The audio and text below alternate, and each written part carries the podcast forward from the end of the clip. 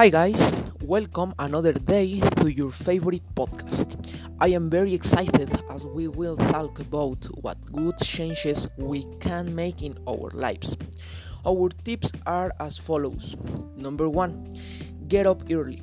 It will help you have a more productive day. Number 2, eat healthy.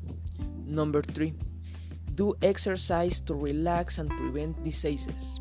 Number 4, Sleep 8 or more hours every day. Number 5.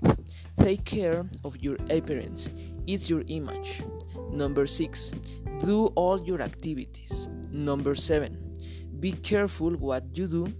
And finally, number 8. Have good vibes. That was it. See you next week with more content.